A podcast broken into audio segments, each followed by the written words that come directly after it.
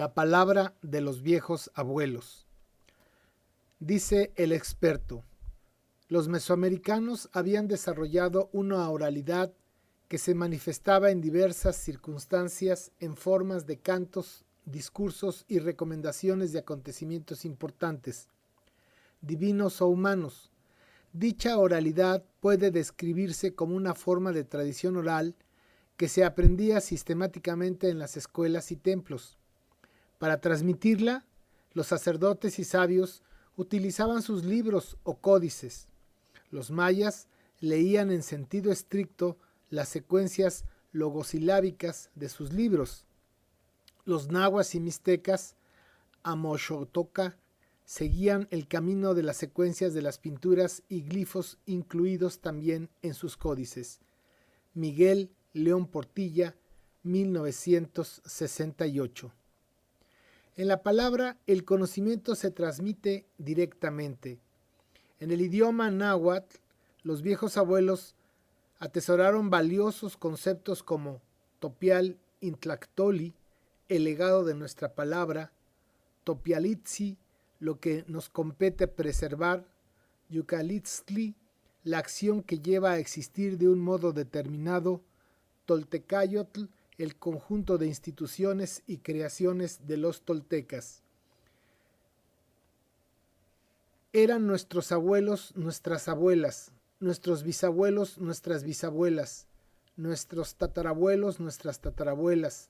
Se repitió como un discurso su relato, nos lo dejaron y vinieron a legarlo, a quienes ahora vivimos, a los que salimos de ellos.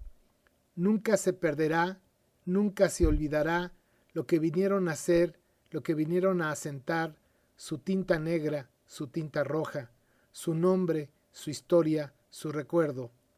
Así en el porvenir jamás perecerá, jamás se olvidará, siempre lo guardaremos nosotros, hijos de ellos.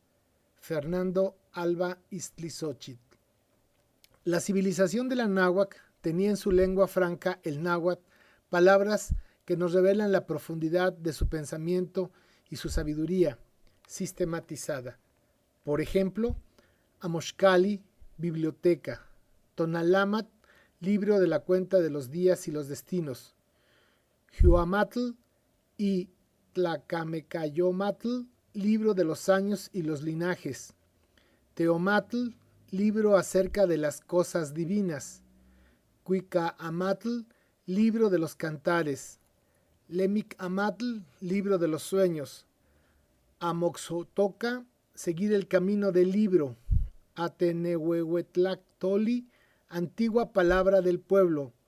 Huehuetlactoli, testimonio de la antigua palabra. De este último tomaremos un fragmento de las palabras que le dirige una madre a su hija.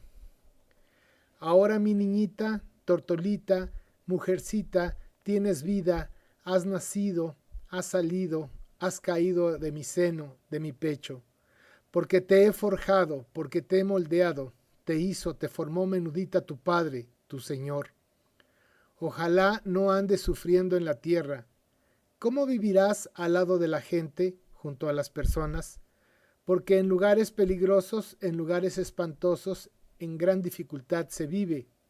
Así, un poquito concede a las personas, las hace merecer su fama, su honra, su calor, su tibieza, su dulzura, su sabrosura, el Señor nuestro. Miguel León Portilla, 1991.